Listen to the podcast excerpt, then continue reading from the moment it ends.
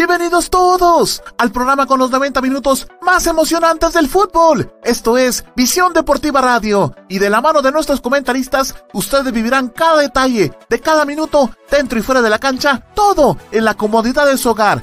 Arnold Rivera, Osvaldo Valdés, Gerardo Álvarez, Juan Pablo Santizo, Josué González y Heidi Mazariegos le harán vibrar con la pasión del fútbol a partir de este momento. ¡Comenzamos!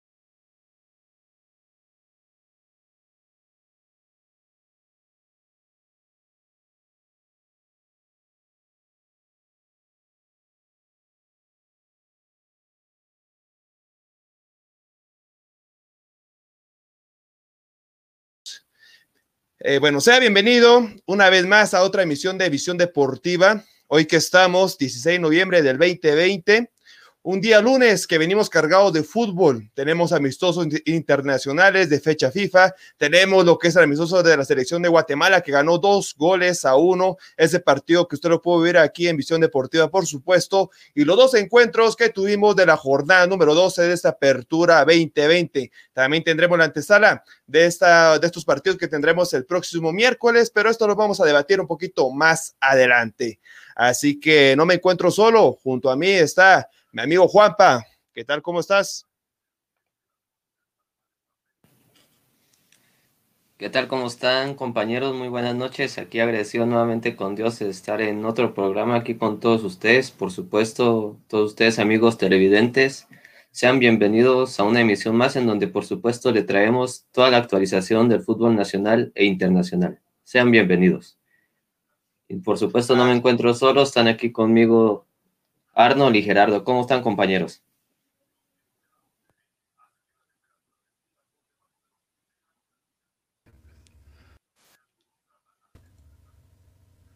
¿Qué tal amigos? Un gusto saludarles. Muchísimas gracias por estar con nosotros. También por ahí a nuestro amigo Carlos Enríquez que ya nos está dejando su comentario. Muchísimas gracias y por supuesto a usted que nos está visualizando. Eh, les agradecemos por permitirnos ingresar una vez más a sus hogares acá en el programa de Visión Deportiva. Me encuentro junto a mi amigo Gerardo. Gerardo, bienvenido. ¿Qué tal? Muy buenas noches. Como siempre, un gustazo enorme poderlos saludar. Otro lunes de Visión Deportiva y bueno, aquí apretaditos, pero con toda la intención de llevarles la información más relevante que nos dejó el fútbol en este fin de semana. Bueno, Osval, tenemos un programa bastante interesante esta noche.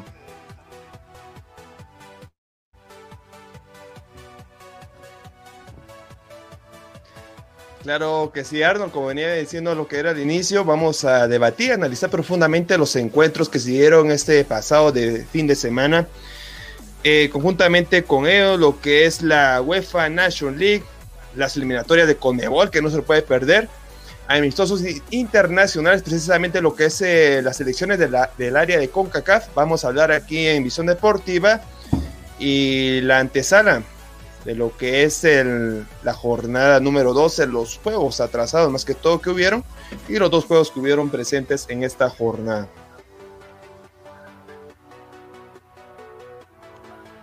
Bueno, vamos a comenzar entonces a platicar un poquito sobre la UEFA National League eso pues le corresponde a nuestro amigo Gerardo y por supuesto a Juan Pablo. Así es que los dejamos, compañeros. Por supuesto que sí, compañeros, y es que en la UEFA National League se jugó la jornada número 5 el pasado fin de semana. Hubieron partidos bastante interesantes, como por ejemplo la victoria de Bélgica 2 a 0 contra la selección inglesa. Otro partido interesante fue como la selección de Gales le ganó 1-0 a Irlanda, o también como Dinamarca le ganó 2-1 a Islandia. Pero los partidos que creo que a mi criterio eran los más importantes podrían ser el de cómo la selección de Portugal sorpresivamente perdió de condición de local contra la selección de Francia 1 a 0. Y también la selección de Suecia le ganó 2 a 1 a la selección de Croacia. Y finalmente la selección de Alemania le ganó 3 a 1 a Ucrania.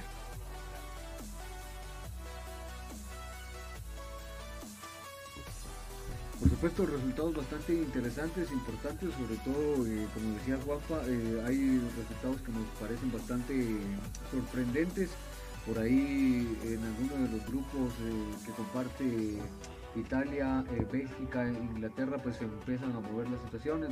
Bélgica que tiene un paso bastante interesante en esta Nation League, que ya lo acerca a las finales. Italia que empieza a ser protagonista Inglaterra que se aleja poco a poco de la posibilidad eh, pues de conseguir cuestiones importantes dentro de eh, esta Liga de Naciones Europeas. Así que vamos a revisar cómo quedó la tabla de posiciones o las tablas de posiciones luego de los resultados que se eh, dieron en este fin de semana o en esta fecha pasada de la Nation. En, la Liga A del Grupo 1 tenemos a Italia con 9 puntos en el primer lugar, a Países Bajos, Holanda eh, con 8 puntos en la segunda posición, a Polonia con 3 en la séptima posición y cierra el grupo Bosnia y Herzegovina con 2 puntos en la Liga A del grupo 2. Eh, tenemos lo que les comentaba, Bélgica con 12 puntos, Dinamarca en la segunda posición con 10, Inglaterra en la eh, tercera con 7, Islandia en la cuarta posición con 0 puntos. En el grupo 3 de la Liga A, Francia en la primera posición con 13, Portugal en la segunda con 10, Croacia en la tercera con 3, Suecia en la cuarta posición con 3 puntos. En el grupo 4 de la Liga A, Alemania eh, con 9 puntos, lidera el grupo, España en la segunda posición con 8. Recordemos que en este partido eh, Sergio Ramos en una noche agridulce falló dos penales al 57 y al 80, eh, pues lo cual complicó las situaciones para la selección española.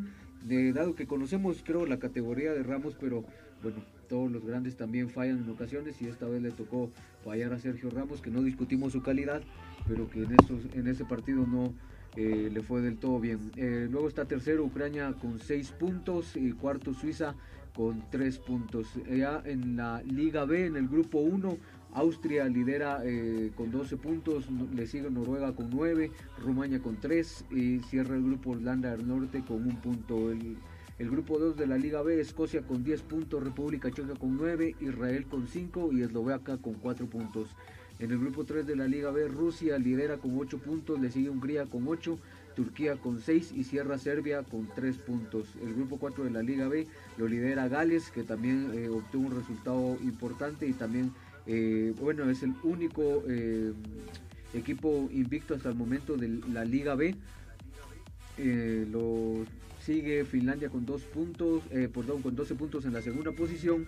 Irlanda en la tercera posición, en la tercera posición, perdón, con dos puntos y eh, cierra el grupo Bulgaria con uno. ya en, el, en, la Liga C, el grupo 1, Montenegro con 10 puntos, Luxemburgo con 2, Azerbaiyán con 5 y Chipre cierra el grupo 1 con 4 puntos. Eh, el grupo 2 de la Liga C, Macedonia del Norte con 9 puntos, Armenia con 8 puntos, Georgia con 6 y cierra el grupo Estonia con 2. El grupo 3 de la Liga C, Eslovenia con 13, eh, Grecia con 11, Kosovo con 2 eh, puntos y Moldavia con 1 punto. Grupo 4 de la Liga C, eh, Bielorrusia con 10 puntos, Albania con 8, Lituania con 5 puntos en la tercera posición y Kazajistán cierra el grupo con 4. Ya en la Liga D, el grupo 1, Islas Faroe con 11 puntos, Malta en la segunda posición con 8, Letonia en la tercera posición con 4 y Andorra con 2 puntos. Y el grupo 2 de la Liga D, Gibraltar con 7 puntos, Liechtenstein con 4 puntos y eh, bueno, en la última posición San Marino con 2 puntos cierra eh, la Liga D en el grupo número. Así de que bueno, eh, tendremos también fechas, o más bien la fecha que se va a empezar la jornada número 6 de esta Liga Nation League. De hecho, es la última. Se va a empezar a disputar desde el día de mañana. Partidos bastante interesantes. A las 13.45 España se enfrenta a Alemania. Suiza se enfrenta a Ucrania. Eh, también eh, Croacia se va a enfrentar a Portugal mañana a la misma hora, 13.45. Luego eh, el miércoles ya se enfrentará a las 13.45 de igual manera Irlanda contra Bulgaria, Gales contra Finlandia que necesita ganar Gales o bueno, más bien Gales necesita no perder en casa para poder quedarse con el primer lugar y así optar a llegar a las finales de esta Nation League. Por ahí Polonia eh, se enfrenta también el miércoles contra los Países Bajos, Holanda a las 13.45, Serbia contra Rusia de igual manera a las 13.45, Inglaterra contra Islandia a las 13.45, Bélgica contra Dinamarca a la, misma, a la misma hora. Y bueno, el último partido, Irlanda del Norte contra Rumania, también el miércoles 18 de noviembre a la 1.45 horario eh, de Centroamérica. Se estarán enfrentando para cerrar la jornada número 6 y bueno, ya luego de esto se vienen los playoffs de la Nation League para ya determinar quiénes son los primeros clasificados a la Eurocopa 2021 y cómo se van a ir determinando también quién queda campeón y todas las eh, posiciones ya cómo se van a jugar al final de este torneo.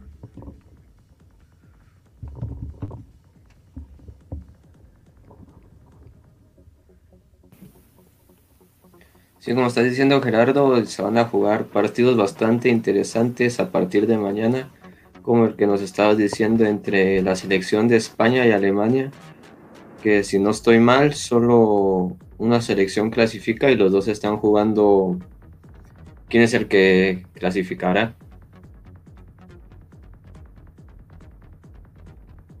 De hecho, bastante interesantes las cuestiones. De hecho, en esta pasada fecha eh, se consiguieron resultados bastante interesantes y que hay que hacerlos de notar, puesto que, por ejemplo, en la selección de Holanda, por fin De Boer consigue su, el técnico holandés, por fin consigue ganar eh, con la selección holandesa. Eh, bueno, esto gracias a dos goles de Vignaldum que bueno en sustitución de Virgin van Dijk estaba con el gafete de capitán durante el partido luego de que Virgin van Dijk esté pues eh, o recuperándose más bien de una lesión.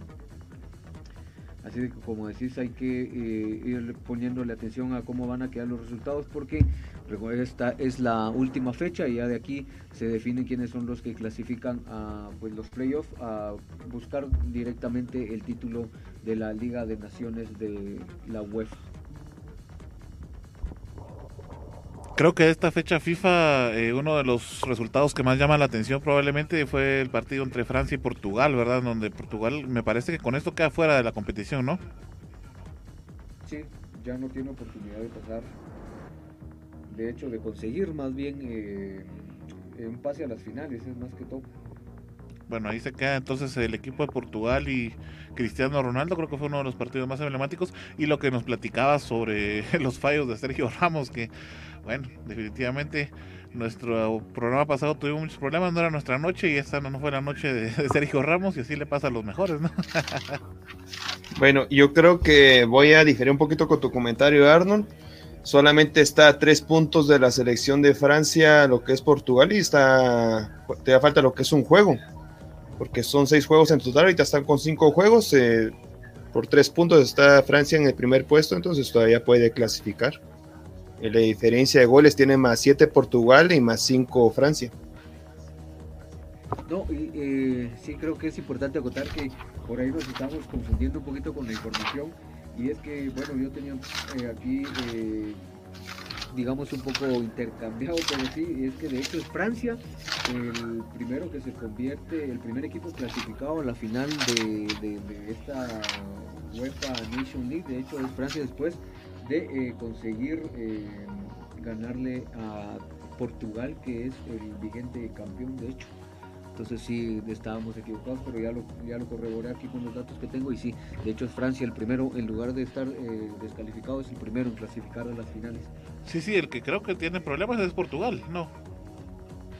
Sí, de hecho Portugal complica su objetivo en el grupo de clasificar de momento. Tal vez el que tendría problemas es Croacia, que solamente tiene tres puntos. El equipo de Luka Modric. Ellos están totalmente alejados porque con una ganancia Portugal y una derrota de Francia, pues igual a, el punteo del grupo 3 de la Liga. Y actual subcampeón del mundo. Exacto. Exacto. Así que está el, el actual campeón y su campeón de, del mundo, ¿verdad, Juan? Cabal, ahí están los dos. sí, de hecho, otra cuestión interesante creo que para resaltar eh, de lo que platicábamos sobre Sergio Ramos, es que llegaba a un total de 177 partidos con la selección española, lo cual significa un récord eh, del jugador con más apariciones con la selección eh, con la selección española, pero como decíamos es una o fue un partido agridulce para Ramos luego de que fuera o fallara más bien dos penales en el mismo encuentro y como les decía uno al 57 y uno al 80 de el tiempo corrido en el encuentro. Dice Juanpa que le estás quitando el chance ahí con las memorias. Sí, ya me está quitando el chance, así ya, qué chiste. Si querés te dejo el segmento. Lo mismo iba a decir ahí Gerardo, que eso más adelante íbamos a verlo en memorias de, de visión deportiva.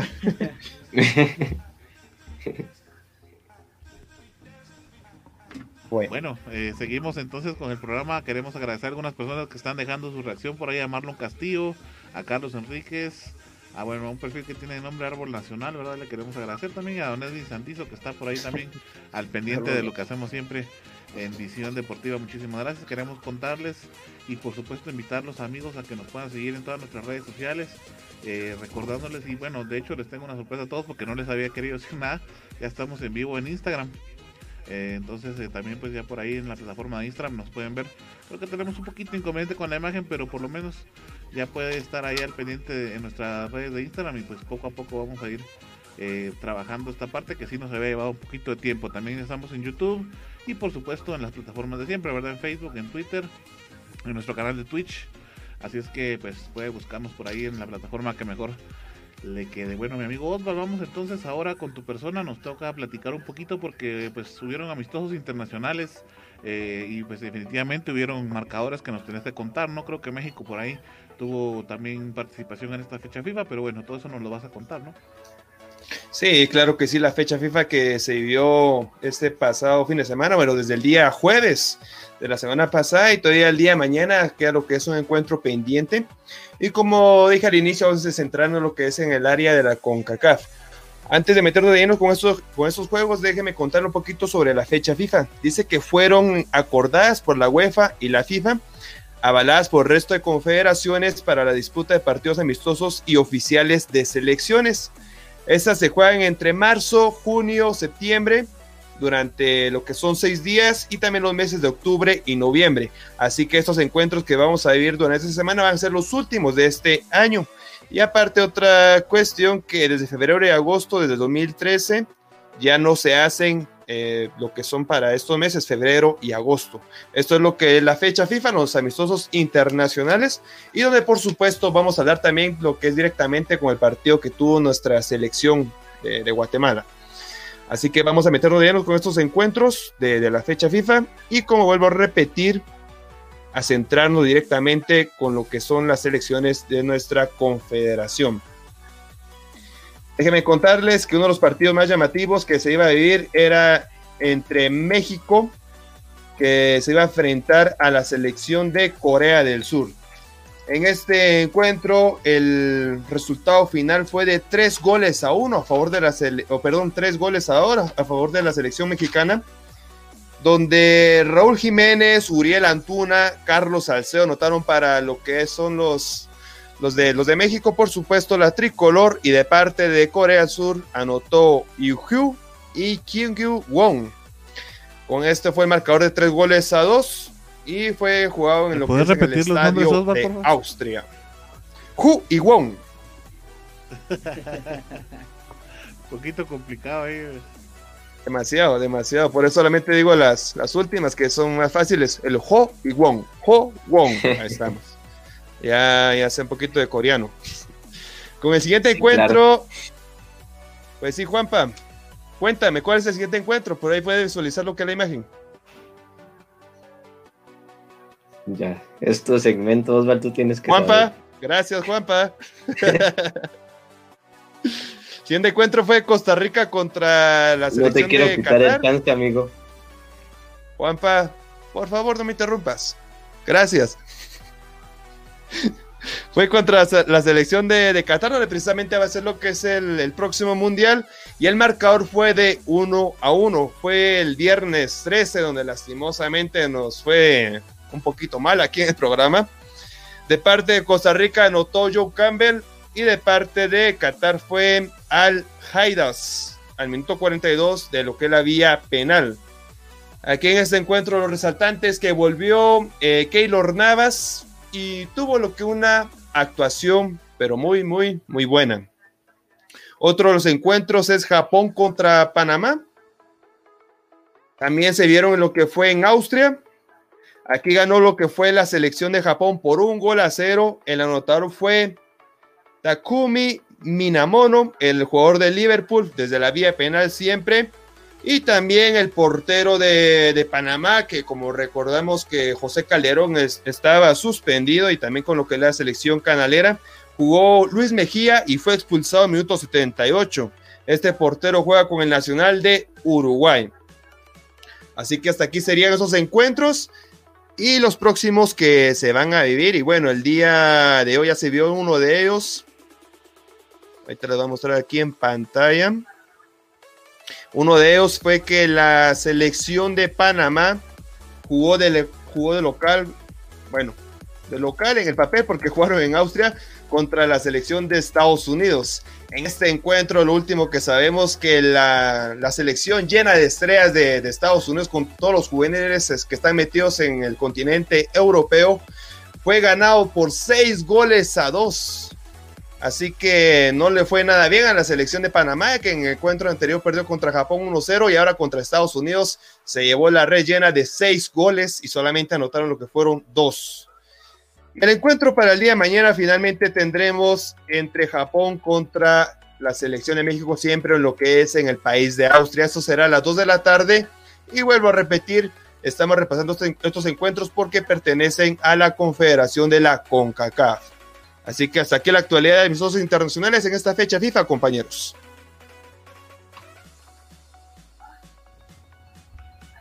Gracias, Osvaldo. Japón-México creo que es uno de los partidos más interesantes para mañana, ¿verdad? Sí, Japón-México a las 2 de la tarde. Allá en el país de Austria siempre. Bueno, a ver qué tal le va entonces a la selección eh, de México.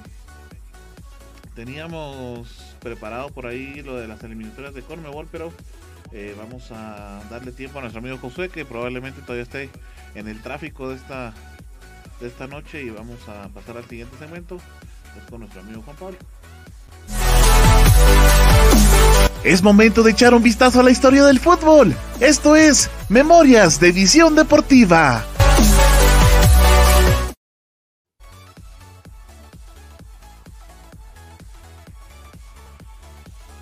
supuesto que sí, compañeros, y vamos a repasar un poco los datos históricos acontecimientos bastante importantes que se dieron este fin de semana y hasta el día de hoy.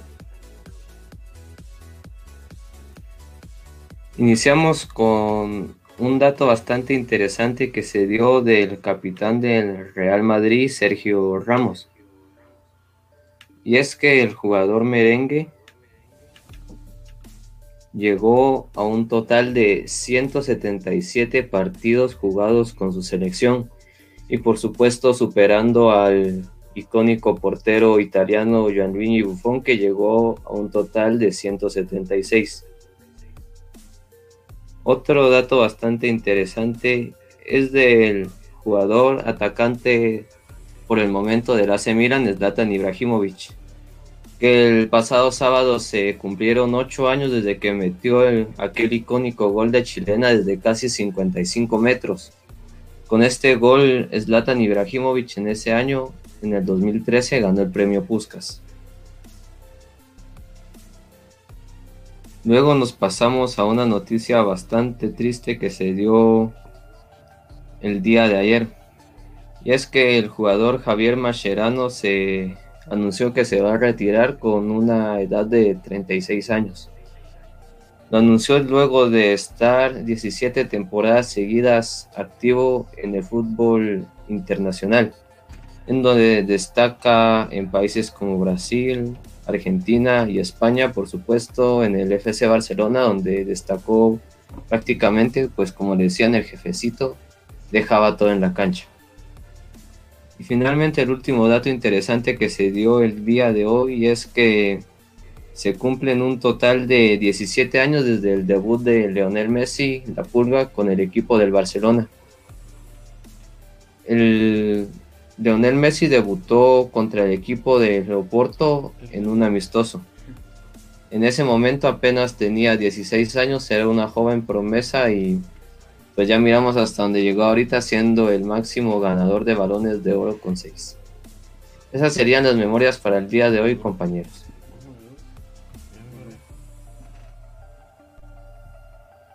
Y así es como culminamos esta primera parte del programa. Quédese con nosotros, solo hacemos una pausa comercial. Esto es Visión Deportiva, el mejor lugar para enterarte del fútbol nacional e internacional. Quédate con nosotros, ya volvemos.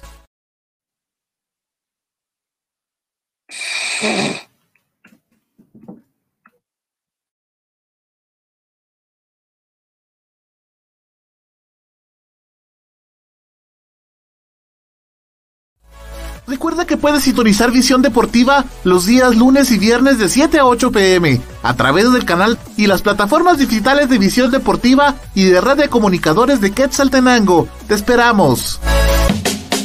Vivimos ahora en un mundo diferente, lleno de casas, edificios, carros, gente por todos lados, diversidad de pensamientos y matices.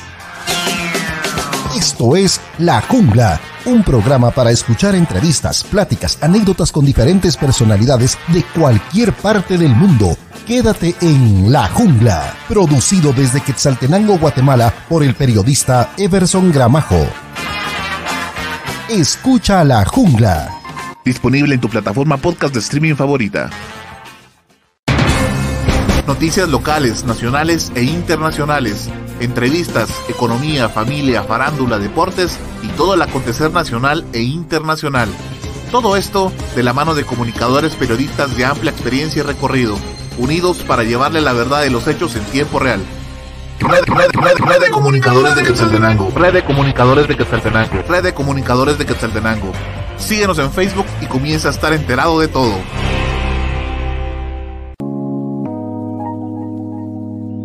Sabemos que en estos momentos lo más importante es cuidar de tu familia.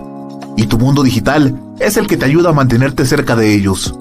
Por eso, cuida de los tuyos y deja los problemas con la tecnología en manos de Global Tech, que te ofrece reparación y mantenimiento de todo tipo de computadoras, tablets y celulares, venta de repuestos y accesorios, películas, programas y sistemas operativos, música, audiolibros, libros digitales y cursos en línea venta de cuentas de Netflix, Amazon Prime, Spotify Premium y también contamos con asesoría técnica y diplomados para que sigas en formación y la realización de spots publicitarios en audio y video y todo lo relacionado a diseño gráfico y publicidad. Búscanos en Facebook como www.facebook.com diagonal Global Tech Shella o llámanos o escríbenos en WhatsApp al 4444 9810. Global Tech, soluciones tecnológicas digitales a tu alcance. Gracias por continuar en nuestra sintonía. Esto es Visión Deportiva, el hogar del fútbol nacional e internacional.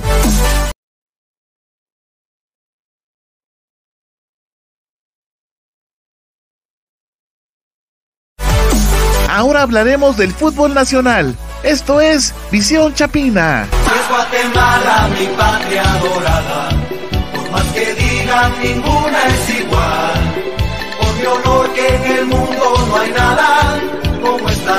linda tierra del Quetzal.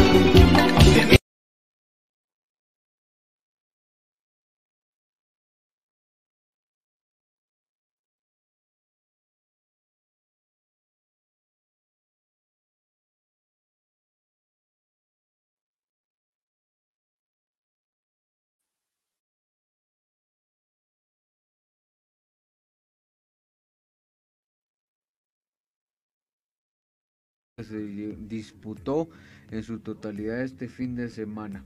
Así que en el grupo A, eh, Chinabajul que se enfrentaba a San Pedro al final eh, terminó eh, ganando 1 a 0.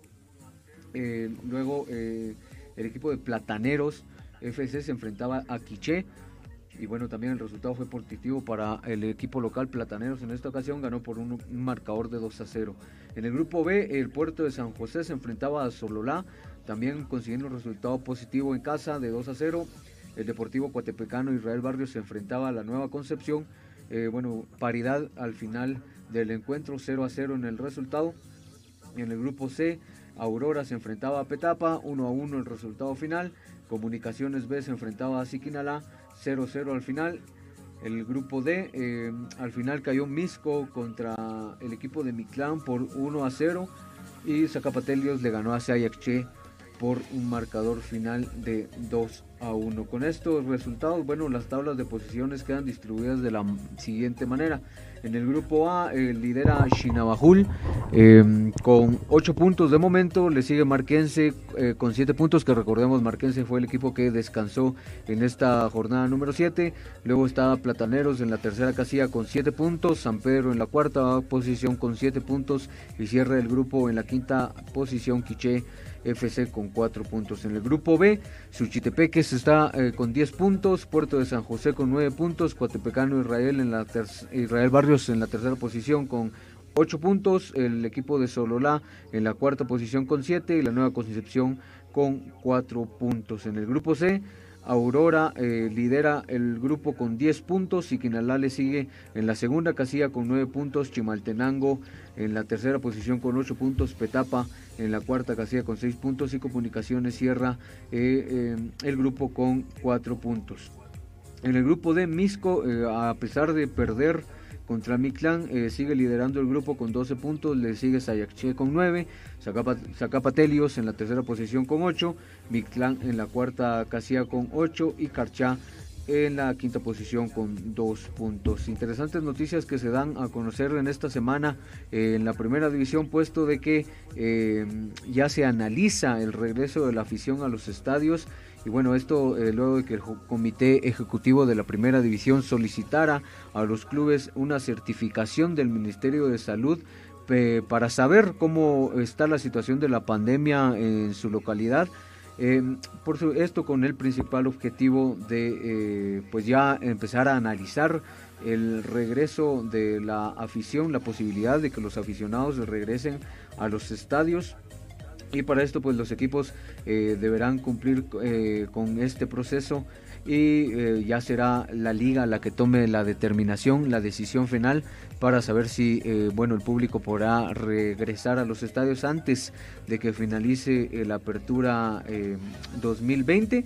esta iniciativa está basada en los reportes de las autoridades de salud, donde pues ya son pocos los municipios con alerta roja y anaranjada en el país y eso bueno es un poco contradictorio luego de que pues se decía por parte de los de las autoridades de salud que, bueno, estaba la segunda ola eh, de contagios de la pandemia en nuestro país, pero bueno, ya la liga de la primera división eh, analiza el regreso de la afición y sobre todo lo que les mencionaba en el programa pasado de que de hecho la primera división no estipuló protocolos necesarios o estrictos, digamos como lo hizo la, la, liga mayor en cuanto al tema de la pandemia. En la primera división eh, solo se estipuló que era hasta que se disputaran las fases finales que la liga pedía y exigía eh, que eh, bueno los equipos eh, entregaran los test que se les realizaran a toda la plantilla para determinar si existían o no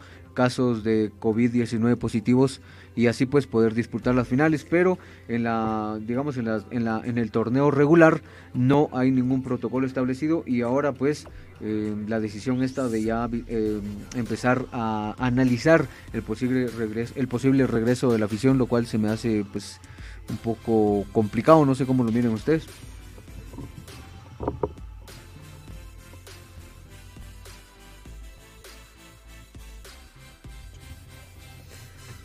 Sí, como está diciendo, es bastante complicado, pues hay alguna posible confusión, como estás diciendo, porque en los resultados se podría decir que da el ministerio, dice que ya la mayoría de municipios está en anaranjado o en amarillo, no estoy muy bien, pero varias autoridades de salud están diciendo que nos prevengamos porque posiblemente ahorita estamos entrando a la segunda ola de contagio y a mi criterio posiblemente no tendrían que volver en este momento a los aficionados a los estadios.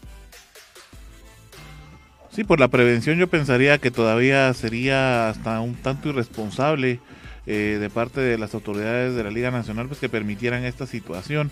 Eh, bueno, recordemos que ya se sancionó en algún momento algunos estadios porque había aglomeración de personas viendo el partido. Imaginemos que si se tenía restringido el acceso y todavía habían personas que habían logrado de alguna manera visualizar el partido y aglomerados, ahora nos podemos imaginar cuando se supuestamente pues ya se permita el ingreso de aficionados, la distancia y todo lo más creo que se va a olvidar por completo en algún momento en los escenarios y yo no, no creería que esta situación sea positiva tomando en consideración lo mismo que ustedes están diciendo, que los datos del Ministerio de Salud para empezar creo que todos eh, tenemos nuestras dudas, yo por lo menos en lo personal tengo muchas de las dudas con respecto a eso y tomando en consideración eh, otra de las cosas es de que, eh, bueno, como bien lo decían ustedes, se acaba de plantear una segunda ola ya en el país, ¿no? Es que me parece también de que, eh, bueno, quizás la liga de la primera división no es lo que ellos plantean en el comunicado que eh, o bueno en el oficio que le mandaron a cada uno de los clubes pero me parece que va en función de lo importante que son eh, o que es la afición eh, para los clubes. O sea me refiero a la entrada económica que, que significa la afición para los clubes sobre todo a sabiendas de que pues muchos de los equipos que participan en las ligas federadas en las ligas profesionales del fútbol guatemalteco dependen directamente de, ese ingreso y pues que tienen una economía bastante endeble, digámoslo así. Entonces me parece que podría por ahí, pero sí creo que sería una decisión bastante complicada y que tendrían que analizar, puesto que como ya les comentaba, eh, la liga, la primera división de hecho no estableció protocolos eh, ante, ante la pandemia. Pero bueno, si vamos directamente por el área económica, recordemos que la FIFA destinó fondos para todas las ligas de las cuales era en este caso afiliado, ¿no? Entonces la FEDEFUR tendría que destinarle también a la primera división fondos para los equipos y que no sucedan este tipo de situaciones que puedan llegar a generar en algún momento la necesidad de, incluir a aficionados a sus estadios, por lo menos no correr el riesgo de, no poder pagar a los jugadores y demás, ¿verdad? Se supone que todo se llevó a cabo con patrocinadores, tanto de laboratorios como de casas de televisión y, demás para que todas las personas pudieran ver sus partidos y con eso pues se pudiera eh, de alguna manera llevar de mejor forma la economía de los equipos.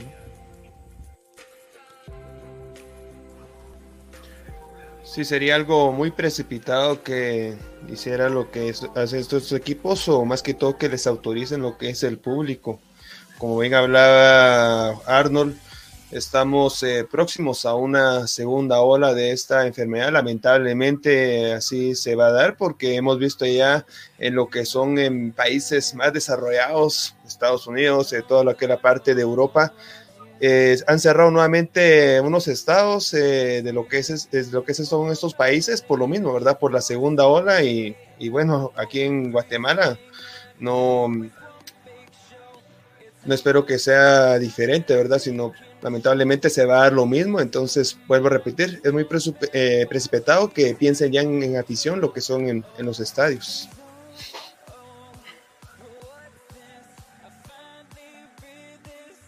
Vamos a estar al pendiente entonces, igual a invitar a nuestros amigos a que estén eh, en sintonía en nuestras redes sociales, que vamos a tener las notas y por supuesto pues vamos a, van a tener los detalles y el resumen acá en nuestras emisiones de visión deportiva todos los lunes y viernes a partir de las 7 de la noche. Vamos a pasar entonces a platicar directamente de lo que es Liga Nacional. Eh, Juanpa, tenemos que se vivieron dos partidos, uno de ellos, eh, pues al final de cuentas cae un Malacateco que habíamos estado viendo ganar en los últimos encuentros y que habíamos visto que había mejorado su rendimiento, sin embargo cae entre un recién ascendido que es una chuapa, ¿verdad? Que pues va por ahí queriendo hacer mejor las cosas. Pero de hecho, Chapa, hay que recordarte que venía ya creo que de siete partidos consecutivos sin ganar antes de venir aquí a, jugar contra Chelacú. Me parece que era el séptimo y por eso fue que eh, despidieron a Irving Olivares por los malos resultados. Y ahora el resultado contra Malacateco es bastante positivo para él.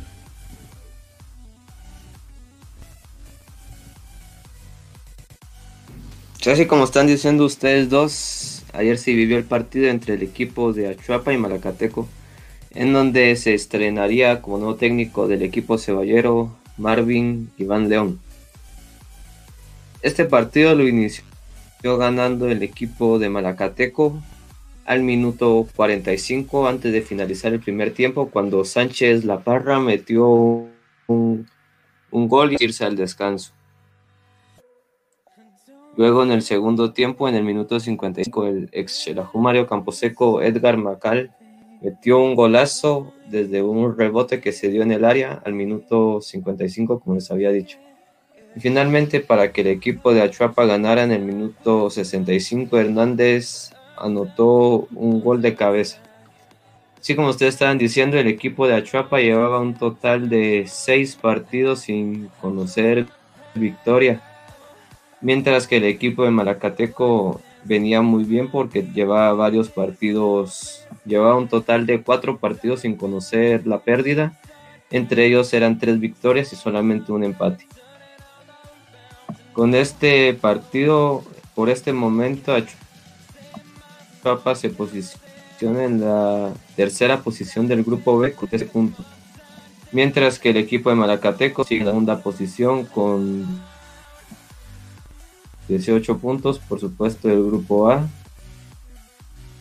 Y con una que en este momento es el equipo de Shelahu. Así que fue un muy buen inicio del nuevo técnico de Achuapa, dejando por el momento muy buenas expectativas. El equipo de Achuapa jugó bastante bien, pero como lo veníamos diciendo, el equipo de Malacateco también es un equipo fuerte en estos momentos en el torneo y por eso fue que el partido estuvo bastante peleado.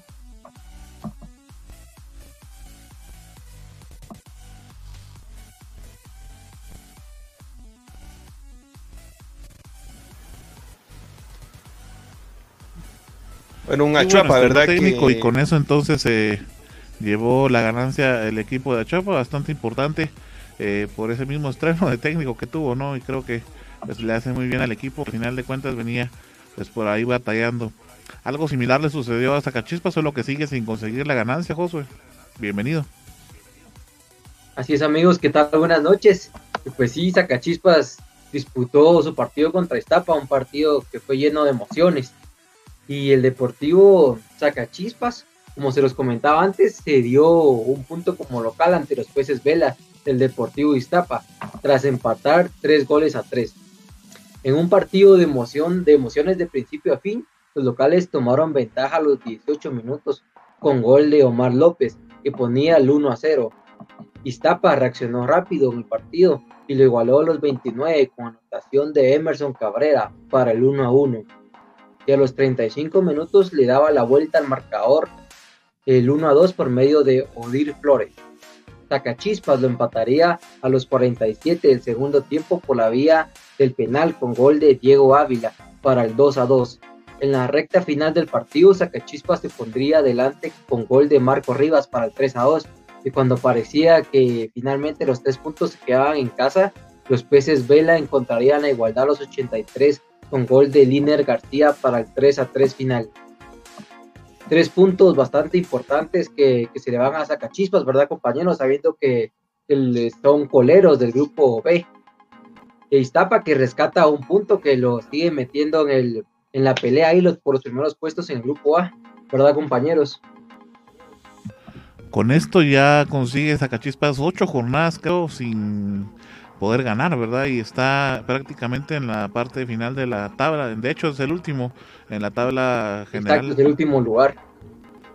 Así es, sí, sí, son ocho partidos sin, sin ganancia y sí, es último lugar con nueve unidades. Dos menos del penúltimo lugar que es Anarat. Bueno, tiene que de alguna manera ver cómo recupera puntos por ahí el equipo de la S porque sí está complicada la situación para ellos. De hecho, veíamos que a los dos recién ascendidos les había estado costando, pero a Chopa finalmente rompió con un nuevo técnico y por supuesto una ganancia. Pero acá, a pesar de que hubieron muchos goles, no hubo ganador. Exacto. Fiesta de goles.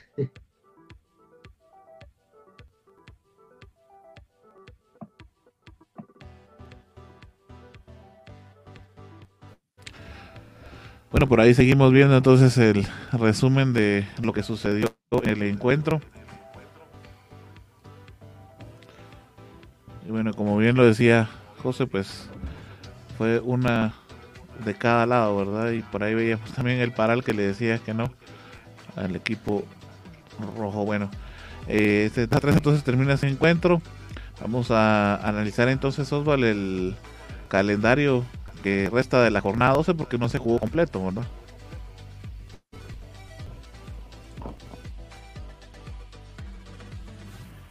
Bueno, claro que sí, Arnold. Ahí solamente para recordar que el miércoles jugará Shelahu Mario Camposeco, ¿verdad?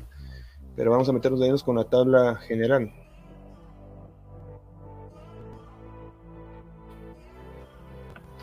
Me parece muy bien para ver cómo vamos con las posiciones.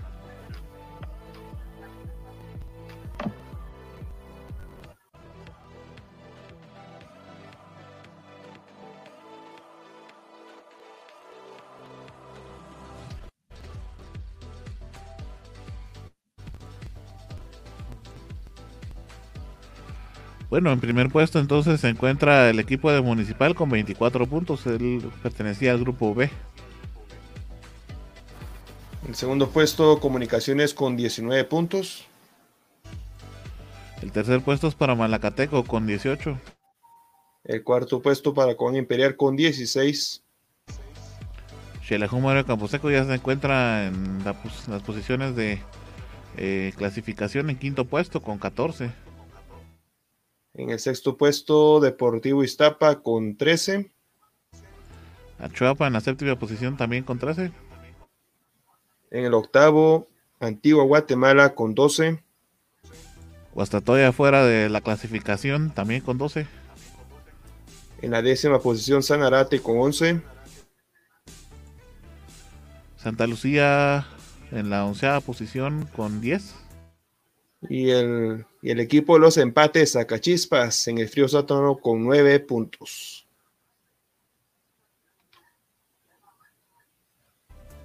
Es así como queda entonces la tabla general de posiciones. Y es algo interesante que el equipo de Sacachispas lleva un total de 17 goles a favor y 28 en contra lleva más goles a favor que el equipo quetzalteco y varios que están en la cima de la tabla. Sí, más que Malacateco, Juan Imperial, Xelajú Mario Camposeco. Buen dato, Juanpa.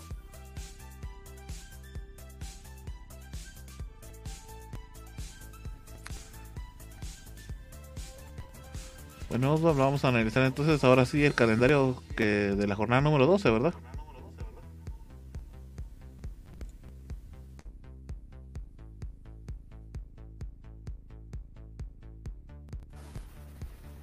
Eh, claro, Arnold, solamente para recordar que se van a ir solamente dos, dos encuentros en esta jornada número 12.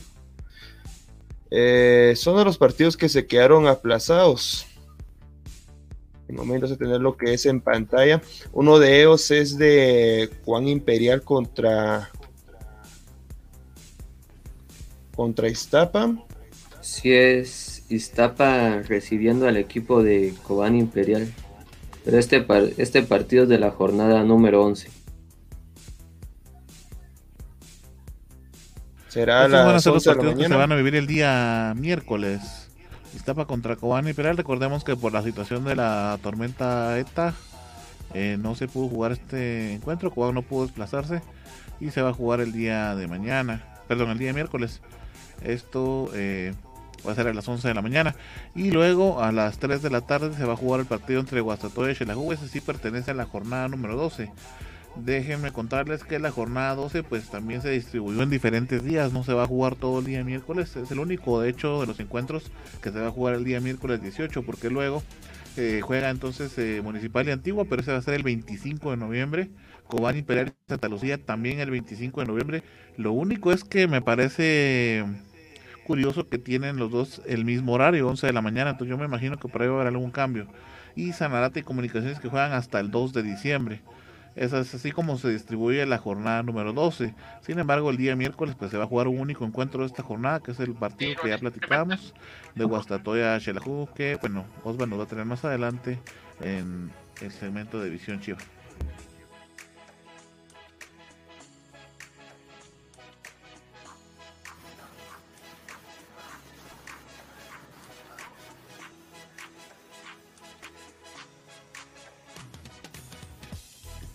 Bueno, Osvaldo, entonces te parece si pasamos directamente al acontecer de los chivos. Así es, Arnold. Metámonos de lleno a este segmento de Visión Chiva.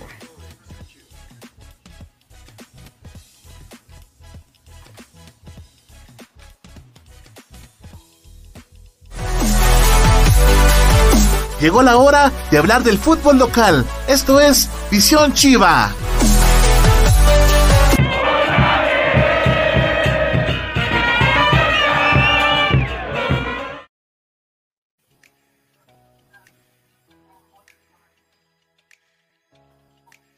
Vamos a hablar del equipo más grande a nivel departamental de las cinco lunas en el escudo, Xelajú Mario Camposeco. Vamos eh, con lo que sería.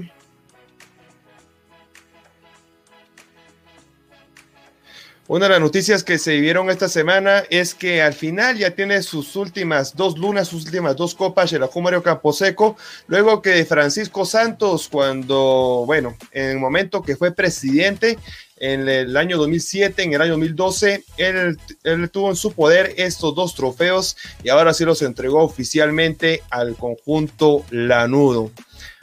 Y con esto, por supuesto, ahí él estaba mostrando lo que es el goleador, el histórico Israel Silva, que es el único hasta el momento que queda como jugador activo que ha sido campeón con Xelajú Mario Camposeco y casualmente obtuvo la cuarta luna y la quinta luna con los Superchivos.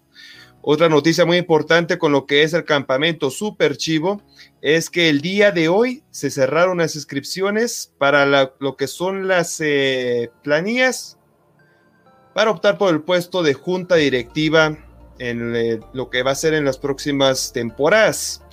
Déjenme contarles que solamente se recibieron 12 planillas para esta nueva junta directiva, o mejor dicho, para optar para el nuevo puesto de junta directiva.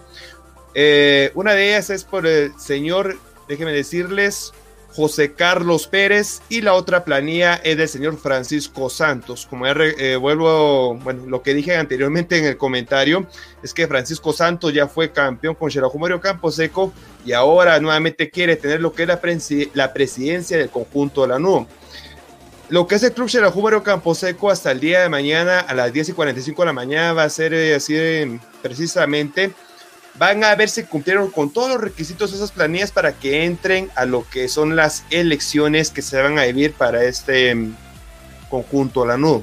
Así que hasta el día de mañana sabremos si estas dos planillas entran en contienda para la nueva, junta directiva Xelajú Mario Camposeco.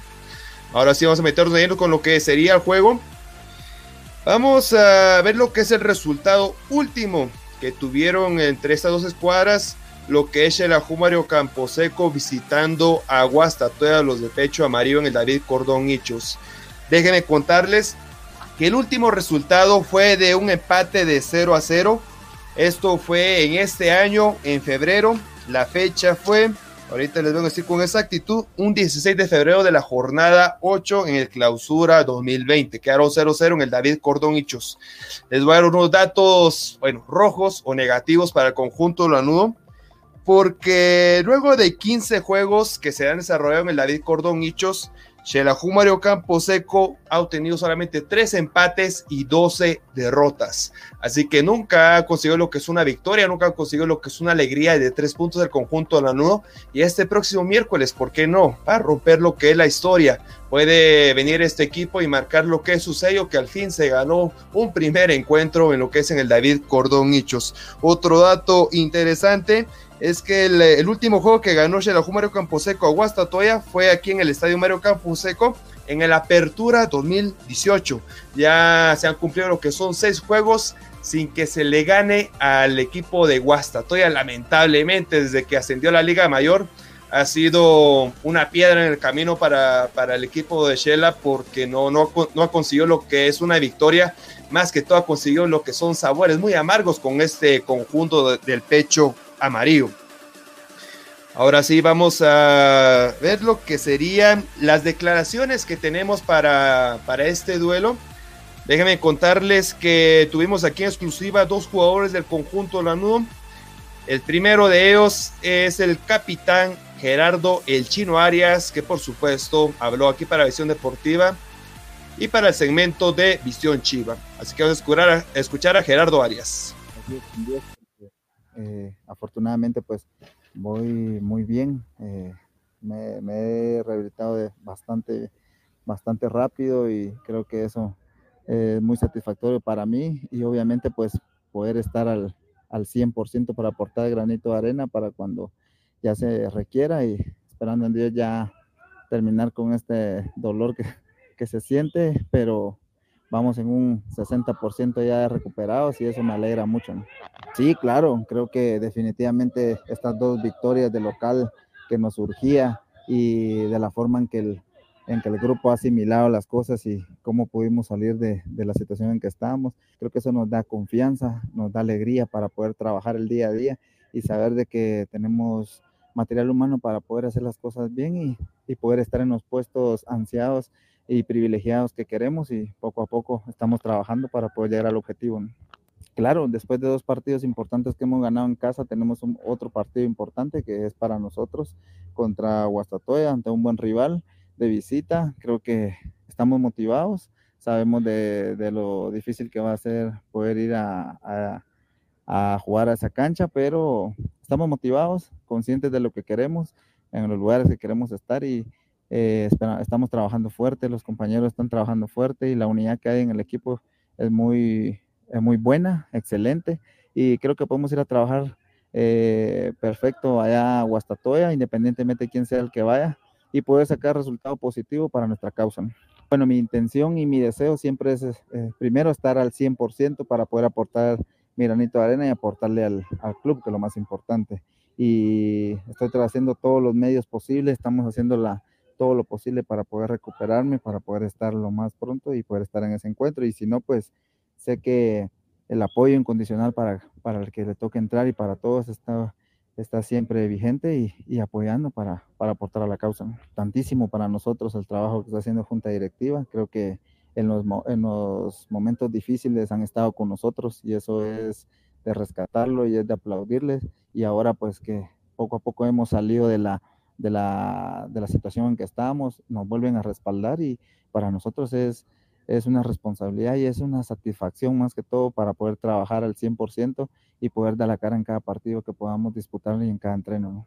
Sí, cierre muy bonito para nosotros, cierre ante buenos rivales y creo que también se, son partidos que, que están ya a la vuelta de la esquina y donde se va a jugar muy rápido y obviamente pues va a determinar, va a determinar para lo que es la finalización del torneo en su, clasificación. Y para nosotros es importante. Creo que nosotros estamos motivados para poder encarar esos últimos partidos y poder llegar de la, mejor forma hasta el, final. Y creo que eso pues eh, para nosotros está muy claro, el panorama está claro y sabemos de que lo que tenemos que hacer y trabajar fuerte para poder llegar al objetivo final.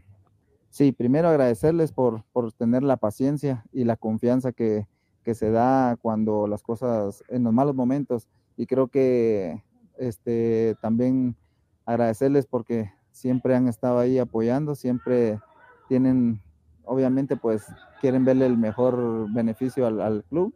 Y ahora pues estamos felices todos y esperamos seguir dándole felicidad a toda esa afición que se lo merece, obviamente, y nosotros siempre vamos a, tratar la manera de sudar la camisola al 100% para poder darle una alegría a toda esa afición.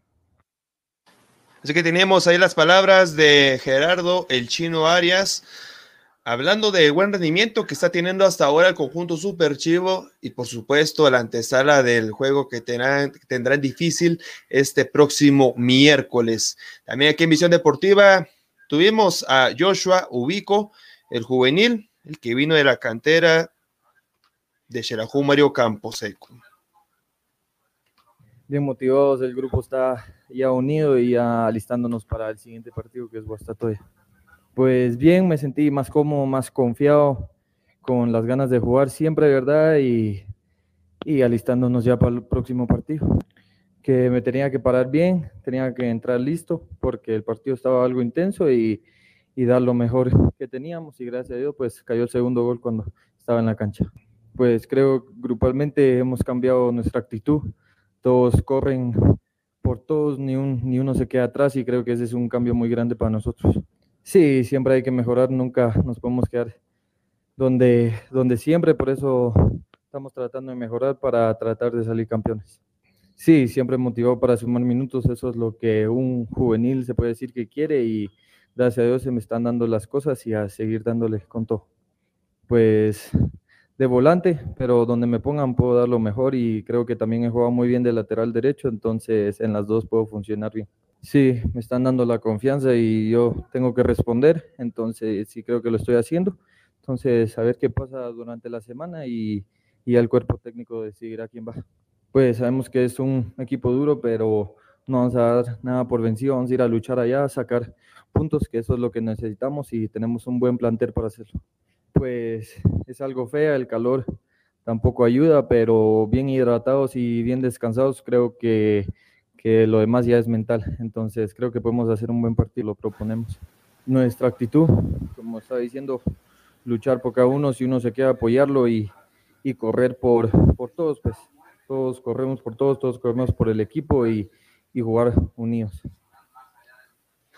Teníamos a Joshua Ubico, el número 8 del conjunto de Xelajú Mario Camposeco, que nos hablaba eh, de las oportunidades, más que todo del aprovechamiento, los minutos que ha tenido durante, los, durante lo que son los encuentros, durante las veces que ha ingresado lo que es eh, para el conjunto Super Chivo. Saludos para Luis Pérez, gracias. Así que nuestro fan destacado de la página de Facebook, que siempre está con nosotros en todas nuestras transmisiones aquí en Visión Deportiva.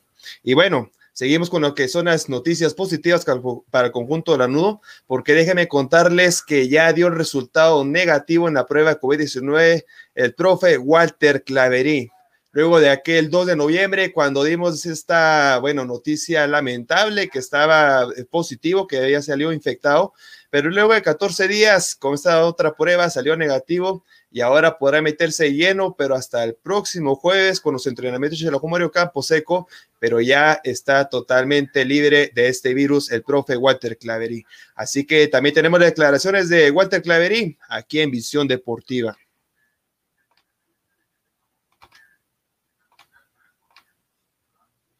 muchas gracias por la bienvenida. Eh, me siento bien, estoy en perfectas condiciones y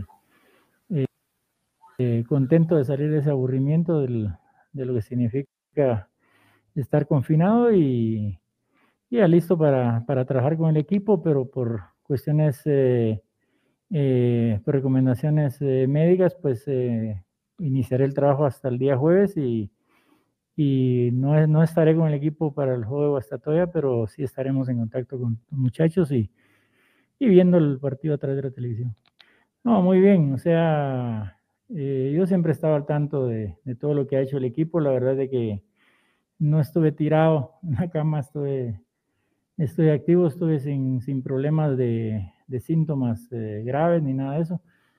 Eh, entonces, todo lo que hicieron, pues estuve, estuve pendiente de los entrenamientos, de los partidos y, y contento, contento por el resultado contra, contra Chuapa y sabiendo que podemos mejorar muchísimo todavía eh, nuestra forma de jugar, que hay muchas cosas que los jugadores deben comprender a nivel colectivo para, para ser más eficientes. Sí, hay un, hay un panorama muy esperanzador. Eh, si nosotros hacemos eh, un buen partido contra Guastatoya, sabiendo lo que Guastatoya representa como local y, y la historia futbolística que hay entre ambos equipos, eh, eh, haremos el máximo esfuerzo por, por, irles a competir, por competirles de la mejor manera y, como digo, siempre respetando la calidad de, su cuerpo técnico, la calidad de jugadores, pero haremos lo máximo, intentaremos lo máximo para, para tratar de poder ganar y, y eso nos pondría, nos pondría en una situación muy favorable para los partidos siguientes. había una base, lo que pasa que había algo dentro del grupo de lo que se hablaba mucho y que, y que el propio grupo lo ha corregido, se ha autogestionado de una manera correcta y, y prácticamente pues eh, todos eh, cada día han entrenado de la mejor manera y, y, eso ayuda a que el equipo cada día se entrene mejor y juegue mejor. No, es, es evidente que Payera es un, es un jugador de experiencia, eh, lo es también Snaidi. Eh, Leo Bahía es un eh, brasileño con mucha calidad, que nos va a ayudar mucho. Y, y todos, todos están a un nivel que, que, pienso que en la medida que vayamos encontrando ese mejor equipo que debe jugar poco a poco y que podamos jugar como de forma colectiva eh, bien, eh, vamos a ser un equipo eh, que puede ser ganador y que puede aspirar a cosas importantes. Eh, con, mucho, con mucho descanso, con mucho eh, cuidado personal de parte de los jugadores, comer bien, descansar bien, eh, en lo que se entrene, hacer lo necesario. Eh, el jugar y jugar es, es, muy bonito, es bonito, es más, más interesante que entrenar y entrenar.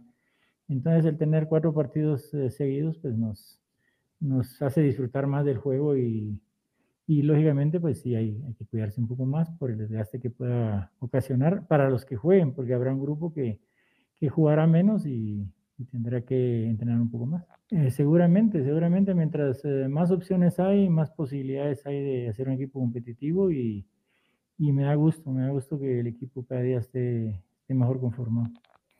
Bueno, es una alegría, es una alegría, se ponen a hablar de, de nuevo de, de fútbol, hablar de lo que pasa con el equipo hablar de las cosas que pueden suceder, hablar de...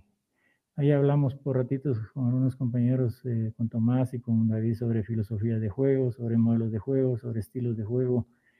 Estuvimos hablando de esas cosas y, bueno, se da uno cuenta también de, de situaciones que, que, muchas veces cuando no se habla de forma individual, pues no, no se percata uno, pero pues es una alegría volver a estar en el campo, volver a sentir el sol, volver a sentir eh, ese calor de grupo también, porque hay un, hay un buen grupo y, contento, contento de volver. No, pues eh, más que todo un agradecimiento a toda la gente, a todos los aficionados que estuvieron pendientes, a muchos amigos también que estuvieron pendientes ahí, a muchos compañeros también que trabajan en fútbol, como son los periodistas.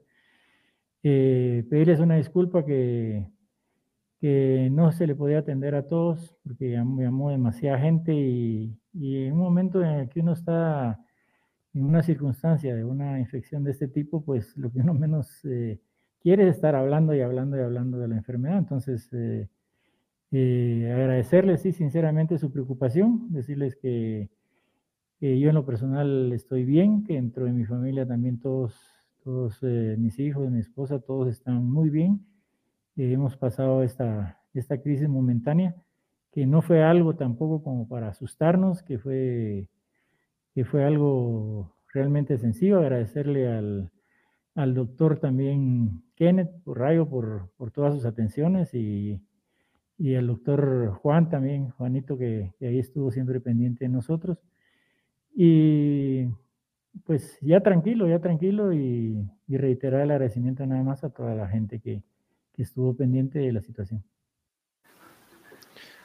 Pues aquí tenemos declaraciones de profesor Walter Claverí, ahí indicando que no estuvo desligado de, del equipo de Xelajú Mario Campos Seco en estas dos jornadas que, que, se vieron más que todo en esta última jornada contra Chuapa y por ahí se vio lo que fue el resultado de, de Walter Claverí, ¿verdad? Porque ingresó el mismo, el mismo plantel, la misma alineación y le dio un resultado bien positivo. Así que enhorabuena para el profe Walter Claverí, como ya lo mencionó durante lo que fue la entrevista, desde el día jueves estará metido lleno con todos los muchachos en los entrenamientos para el conjunto Super Chivo. Eh, tenemos lo que sería una posible alineación para el próximo miércoles. Bueno, en esta alineación, bueno, esperando, ¿verdad? Que venga lo que es el pase internacional. Bueno, por ahí te, nos estábamos viendo lo que es la alineación de, de la selección guatemalteca. Ya me está adelantando el próximo segmento. Vamos a ver, por aquí tengo, aquí tenemos. Ahí estamos, es esta. Ahí está. Bueno, esperando que venga lo que es el pase internacional de Leo Bahía, yo ya lo coloqué en lo que es la alineación inicial de este próximo miércoles, porque debe ir ofensivo, ganar sí o sí para romper lo que es esta racha negativa que tiene Xelajú Mario Camposeco contra el equipo de Guastatoya. En este encuentro coloqué en la parte izquierda a Leo Bahía como número 11, eh, con los dos delanteros, Wilber Pérez con 81, Israel Silva con 99, en la parte derecha Cristian Alvisures con el número 10, eh, los dos contenciones, Gerardo El Chino Arias con 16, Pablo Chicho Minorance con el 5. En la parte del fondo yo coloqué otra modificación que sería Jeffrey Payeras, eh, Oscar Castellano, los dos centrales, el lateral izquierdo Edwin Rivas y nuevamente entraría Javier el zurdito González. Eso sería la alineación titular del próximo miércoles contra el equipo Pecho María, por supuesto, de Visión Chiva. Ya esperar que lo que diga el profesor Walter Clavery que 11 guerreros entrarán en el David Cordón Hichos. Recuerde que este partido será el próximo mm, miércoles, vuelvo a repetir, a las 3 y 10 de la, de la tarde. Este partido lo puede ver también aquí en Visión Deportiva porque tendremos lo que es totalmente en vivo las emociones con el equipo ganador. Así que hasta aquí lo que es lo más actualizado del campamento Super Chivo, compañeros. ¿Algún comentario? sobre, sobre todas esas novedades que se vivió durante estos días. Bueno, es que me parece de que Shelahu ha venido demostrando una cara diferente en los últimos dos partidos, ya lo hemos platicado en repetidas ocasiones, lo hemos mencionado acá en Visión Deportiva y me parece que es positivo para el equipo lo que se demuestra eh, desde hace dos partidos. El, partido de, de pasado contra Chuapa eh, que me parece en donde se empezó a ver un mayor cambio. Eh, también hay que decirlo, a Chapa no vino a proponer mayor cosa, no vino a incomodar en mayor medida al Xelajú. Entonces, pues también no había pues grandes cosas que demostrar el equipo, pero creo que en cuestión de actitud sí se gana mucho. En cuestión de fútbol, como lo mencionabas Arnold, lo platicábamos con vos Osval también, le falta al equipo pero me parece que va encaminado a cosas positivas. Y la alineación que pones, Osval, eh, se me hace bastante interesante, puesto que eh, una de las eh, partes en donde el, equipo tenía mayores dificultades era en la defensa. Y bueno, ya lo he mencionado yo creo que hasta de sobra, de que Tomás Castillo y Edwin Fuentes pues son jugadores, a mi punto de vista, pues con la calidad no necesaria para estar en Xelajú, digámoslo de esa manera. Eh, Tomás Castillo, ya lo decía yo, era un jugador que no lo miraba eh, como parte del club y de hecho había o ha quedado de ver en, bastantes partidos. Recuerdo el partido contra Iztapa, por ejemplo, donde Tomás Castillo tendría o tendría que haber hecho una mejor participación, pero bueno, al final eso es lo que se queda. Y lo de Payeras me parece importante, hay que ver también cómo va la adaptación del jugador. Quizá lo del zurdito González lo cambiaría yo por Yash me parece que Yash tiene un poquito más de proyección en algunos momentos. Eh, a Leo Bahía quizá no lo pondría ahí, sino me parece que sí estaría mejor por ahí Alexis Mata. En mi percepción, eh, porque creo que también ir a Guastatoya no es eh, tanto de ir a probar ahorita y recordemos que hay necesariamente un tiempo de adaptación para todo jugador, entonces me parece que no sería de la manera más conveniente que Leo Bahía empezara de titular en este partido. Me parece que sí tendría que ser más un Alexis Mata que ya se, ya se conoce, que de hecho ya conoce también la cancha, conoce cómo es ir a jugar al David Cordón Hichos, entonces por ahí eh, en eso cambiaría yo. Lo, bueno, lo de Oscar Castellanos ya lo conocemos, es un jugador eh, muy joven, pero con mucha solidez. De hecho, en el partido contra Chuapa me, llama mucho la atención el temple que tiene como defensa, el liderazgo que, que demuestra ya como defensa. Y bueno, también lo de Edwin Rivas, que es un jugador que me parece que ha calado bastante bien en el club, es un jugador que me gusta eh, la manera en la que se mueve dentro del campo, la manera en la que también tiene esa proyección para adelante, me parece bastante interesante. Y bueno, lo demás eh, ya son conocidos, lo de Chicho Mingorance, que bueno, ha demostrado el liderazgo que se necesita en el club, lo de Gerardo Arias, que como él mismo lo mencionaba, se ha, ido mejorando en lo, que, en lo que hace dentro de la cancha. Y eso es importante porque recordemos que de hecho Gerardo Arias es el que porta ahora el gafete de capitán y es ahí cuando tiene que demostrar también ese liderazgo.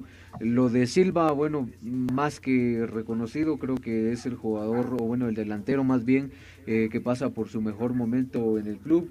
Lo de, eh, bueno, el Bebote Pérez, me parece que es un jugador importante, pero que de momento todavía le falta encontrarse con el gol, aunque sí me parece importante la manera en la que se distribuye en el campo y el esfuerzo que le pone, porque eso también es a veces lo importante.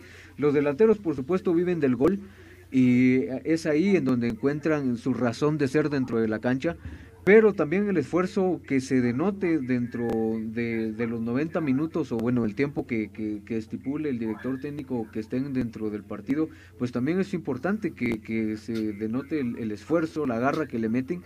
Y me parece que por esa parte no hay nada que criticarle a Wilber Pérez. Eh, lo del gol, sí, eh, tiene, está peleado con el gol todavía, pero por ahí esperemos de que ya eh, pueda salir de esto y como decimos, me parece que las incorporaciones que llegaron a Xerajú son de positivas, eh, sobre todo lo de Jeffrey Payeras me parece bastante interesante, es un jugador que tenía mucho, bueno, tiene mucho por dar, eh, ya decíamos en el Galaxy tuvo un buen paso, luego pues el bajón que tienen los jugadores no se comprende, pero esperemos que sea un revulsivo o que más bien que necesita el club en estos momentos que tiene fechas bastante complicadas. Sí, bueno, lo de Víctor Alexis Meta tal vez no lo veo tan fiable porque no estuvo activo en los últimos dos encuentros porque él estaba positivo del COVID-19. Así que por lo mismo estaba Juan Yash por esa banda izquierda Así que si no viene lo que se pasa internacional o para que no estén haciendo pruebas como tú dices, Gerardo, tal vez pondrían a Juan Yash otra, nuevamente por esa banda, por la banda izquierda.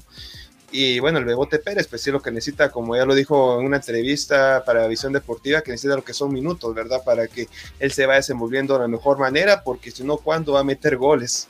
Y lo de Oscar Castellanos es, es cierto, lo que está recalcando. Eh, precisamente en el segundo gol de Israel Silva contra Chuapa, es porque se atrevió más Oscar Castellanos, pasó la media cancha y mandó el pase, ah, no me recuerdo, a Edwin Rivas por toda la parte izquierda, este se entró y entró finalmente Israel Silva a meter el gol, ¿verdad? Pero lo que tú dices tiene lo que es ese liderazgo, eh, lo que debe tener un defensor central. Y bueno, es juvenil, es de aprovechar todo este rendimiento futbolístico que tiene para mucho más Oscar Castellanos. No, fíjate que de hecho son eh, todos, eh, me parece que los, los, los juveniles tanto Whitby Balán, Joshua Vico, incluso si tomamos en cuenta al zurdo González y por supuesto a Oscar Castellanos, me parece que están demostrando eh, mucha calidad con el club, entonces es bueno eh, en ese sentido que Walter Clavería esté como director técnico porque sabemos que es un técnico que le gusta mucho darle la oportunidad a los jóvenes y me parece que es de ahí de donde viene el que también ellos demuestren que tienen eh, la capacidad para ser jugadores ya de un equipo como Xerajú Mario Camposeco y bien por ellos porque la verdad que sí tiene la calidad. Lo de Wilben Tebalán siempre entra a ser un revulsivo lo de Ocho Ubico también es un jugador muy interesante.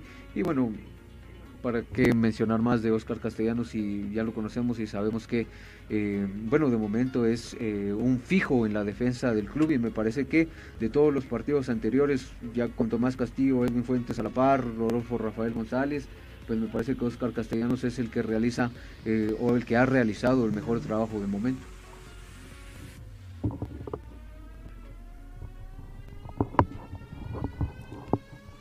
Sea como sea, creo que es un partido bastante complicado el que se le viene para contra Gostatoya. Sin lugar a dudas va a ser bien, bien difícil el partido. Vamos a ver qué es lo que sucede en el David Cordonichos este miércoles. Y por supuesto, de nuevo, eh, hacer la, invitación a todos nuestros amigos que nos están visualizando para que nos puedan acompañar a las 3 de la tarde. Eh, inicia este encuentro. Así es que usted lo va a poder vivir acá en nuestras plataformas digitales.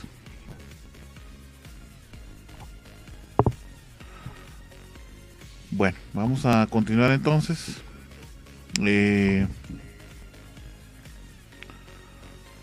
bueno, por acá nos están dando una noticia bastante complicada. Este, pues le enviamos nuestras condolencias a nuestra amiga compañera Heidi y por supuesto a toda su familia. Pues acaba de sufrir una pérdida eh, de un familiar. Bueno, vamos a continuar entonces con nuestro programa. Eh, nos toca platicar un poquito sobre lo sucedido en la fecha FIFA que platicábamos, ¿verdad? El amistoso internacional entre la selección guatemalteca y la selección hondureña. Eh, pues para ir platicando un poquito sobre este encuentro. Eh, a mi perspectiva creo que la selección guatemalteca finalmente sí mostró una nueva cara. Eh, aunque hubieron cambios por ahí que se hicieron de forma obligada porque algunos jugadores pues para se sintieron mal por ahí, otros no, eh, no estaban aptos para poder jugar, ¿verdad? Al final de cuentas, eh, Marini tuvo que hacer algunos cambios en la alineación y bueno, finalmente salió con la que tenemos en la pantalla, en donde Antonio López, que por cierto estuvo desaparecido todo el partido, yo no lo vi incluso, pues eh, antes de que finalizara el encuentro fue modificado. Eh, también estaba junto a Darwin Lomi y Luis Martínez en la delantera. En el medio campo estaba Rudy Barrientos y José Márquez. Y eh, bueno, los de laterales tenía a Steven Robles y a Luis de León, que al final Steven Robles demostró lo que ustedes me decían en el, en el programa recién pasado, ¿verdad? De por qué estaba en la alineación. Pues ahí me dijo, por eso estoy acá, ¿verdad? Sí, estuvo muy participativo, eh, creo que corrió bastante y eso pues es de hacer los méritos eh, suficientes no para poder estar en selección nacional. Y bueno pues una muestra de cómo es que se tiene que trabajar una línea de, de tres en la defensa verdad con Kervin García Moisés Hernández y José Pinto. Ninguno de los tres estaba eh, pues creo que en los planes de Amarini y otro pero al final así tuvo que jugar y le resultó le resultó bastante bien. Eh, con lo único, y pues lo platicamos en el encuentro, es lo que, lo que habíamos platicado en el programa pasado, Ricardo Jerez, creo que ya no tiene que estar en esa portería, ya es necesario darle otra oportunidad por ahí, se dejó escapar un par de pelotas que pues una incluso estuvo cerca de hacer gol y el penal que finalmente eh, le marcan a la selección guatemalteca en contra, no lo, no lo adivinó para nada, ¿verdad? todo lo contrario, se fue hacia el otro lado. Entonces, eh, pues por ahí creo que sería buena idea hacer un refresco en la en la portería. Vamos a, a bueno, ahí nuestro amigo Luis Pérez, que por cierto estuvo en la transmisión con nosotros en el partido, pues nos, nos indica, ¿verdad?, que le gustó la defensa y sí, como les decía, una buena cátedra de cómo es que se tiene que trabajar una línea de tres defensas. Eh, mi amigo Osval, si tuviéramos por ahí, entonces ya directamente los toman para ir analizando cómo fue que se desarrolló este encuentro. Muy interesante, hubieron dos penales, eh, uno para cada equipo. Eh, creo que eso ayudó bastante también a la selección nacional. Bueno, de hecho íbamos ganando 2 a 0, pero pues bueno, tuvo que venir el descuento, ¿no?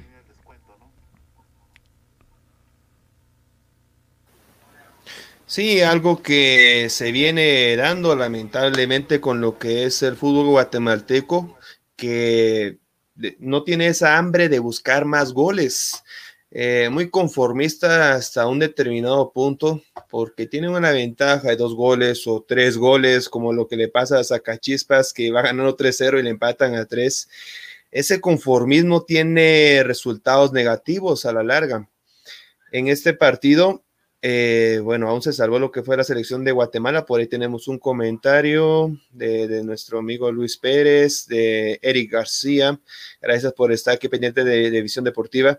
Pues venía aquí comentando sobre este juego que, bueno, por pura suerte o bueno, lo que fueron, no, no, no pudieron concretar finalmente los jugadores de, de, Honduras de sus jugadas, si no hubiera terminado por un empate, luego de una gran alegría para un amargo empate, hubiera sido muy, muy lamentable en lo que es el, el parado táctico de Amarini y Viatoro, pero por ahí vemos los, los goles que, que, lo metió un delantero que eso estábamos viendo en programas anteriores, ¿verdad? Que no era lo que le faltaba a la selección de, de Guatemala, Gerardo. Sí, es que, eh, bueno, eh, lo de Darwin Long me llama bastante la atención y me parece que también, eh, bueno, los jugadores también pasan por cuestiones eh, psicológicas dentro de los, o bueno, en los, 90 en los 90 minutos y cada partido es diferente. bueno, en el partido contra Nicaragua, la vez que Darwin Long quedaba mucho a deber, se le notaban las ganas, sí, corría y, y, y pues tenía esa intensidad pero me parecía que denotaba mucho eh, falta de táctica, por decirlo así. Pero al final en este partido eh, logra hacer los dos goles y me parece que goles de buena manufactura de delantero porque al final eh, hay que recordar que los, los, delanteros también tienen que estar ahí en el momento, ¿no? A, a, pesar de que quizá no crearon la jugada, pero sí estar en el momento oportuno, en el lugar oportuno para poder eh, mandar el esférico a la red y me parece que en ese sentido Darwin Lom eh, bien lo, lo, realizó bien. En algunas jugadas me parece que también eh, tiene mucho Darwin Lom que mejorar como futbolista y sobre todo en cuestión de temperamento, ¿no? Porque en algunas jugadas me parecía de que por ahí su temperamento le jugaba en contra, eh, porque, bueno, no reaccionaba de la mejor manera de la manera más oportuna, digámoslo. Entonces me parece que eso eh, como jugador lo tiene que ir mejorando, lo tiene que eh, ir eh, haciendo notar y sobre todo el entrenador, ¿no? que me, me, parece que sería el encargado de hacerle ver ese tipo de errorcitos que al final pueden complicar en el partido, pero sí sería bueno de que Darwin Lom siguiera en esta racha y de que por fin hayan delanteros o, y haya alguien que pues saque la casta por, por el equipo, que, que, que sea el que tenga el gol en los pies, porque ya sabemos y lo hemos platicado de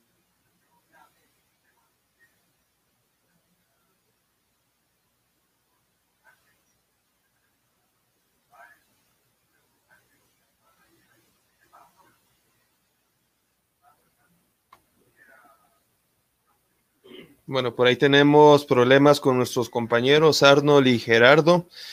Juanpa, ¿cómo viste este partido de la selección de, Guatemala que finalmente ganó dos goles a uno? Por ahí vemos lo que era el gol de, de Honduras y bueno, una gran victoria para nuestra bicolor.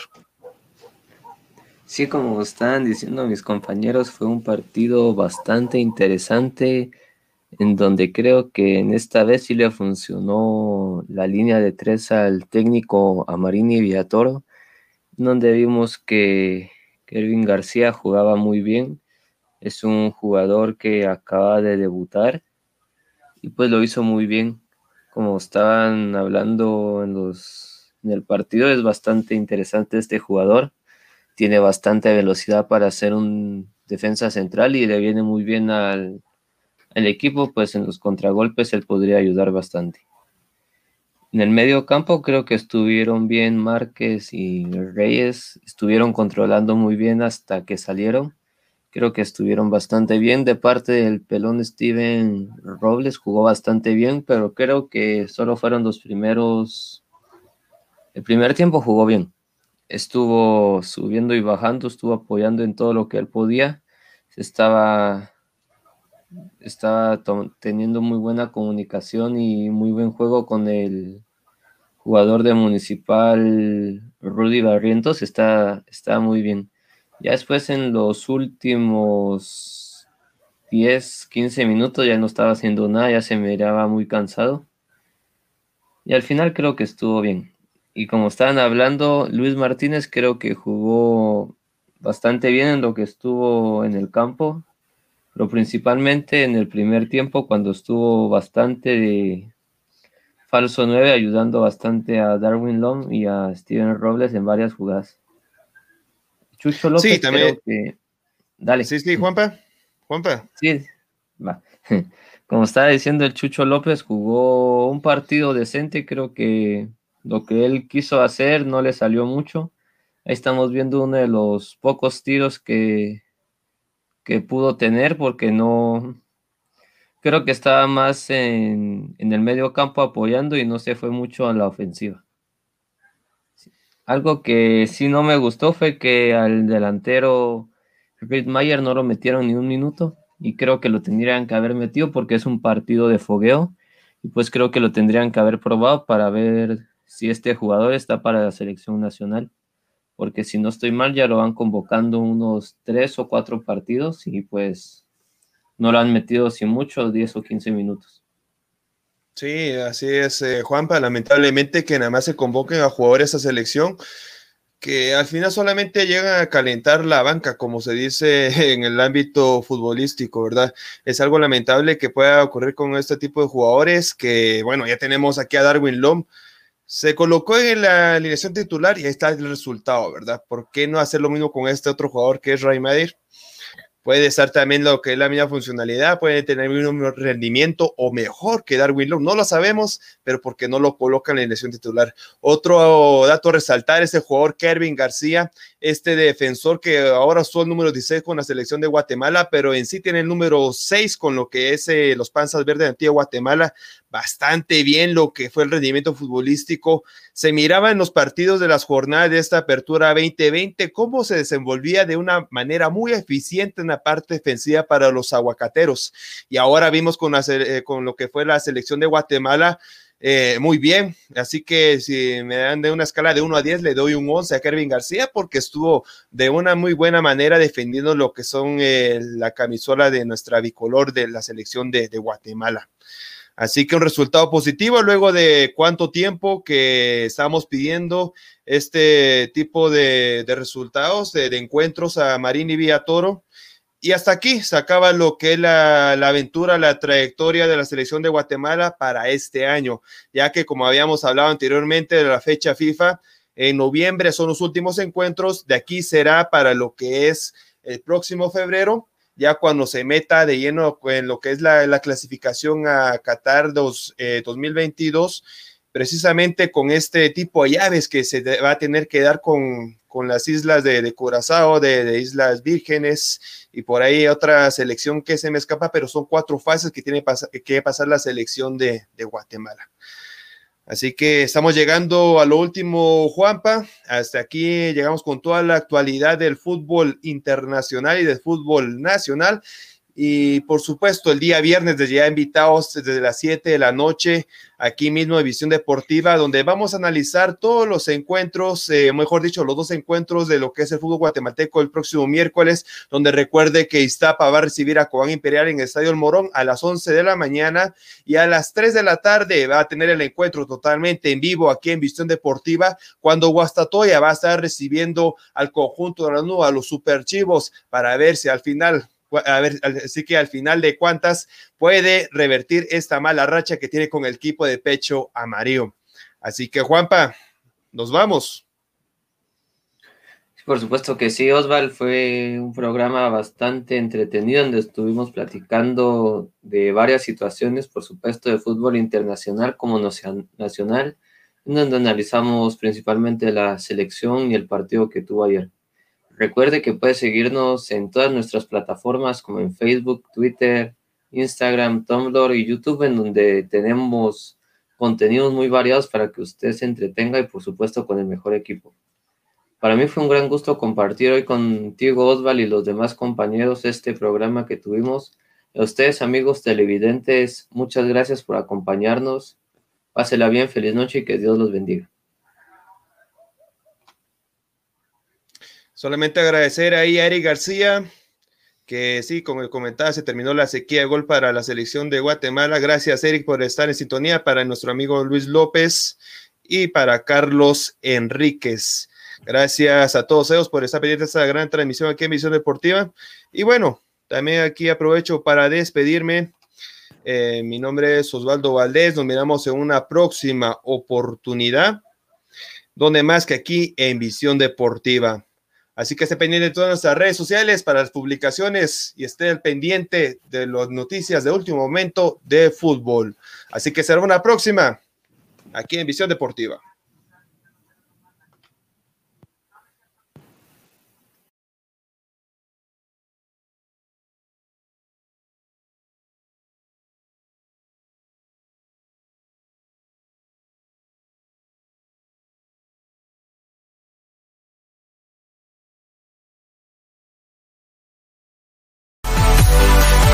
Gracias por haber estado con nosotros en una edición más de Visión Deportiva. Recuerden seguir informado a través de nuestras redes sociales en facebook.com diagonal Visión Deportiva Shela. Hasta la próxima. Visión Deportiva es parte de Red de Comunicadores de Quetzaltenango, producido por Global Production de Global Group Guatemala. Todos los derechos reservados.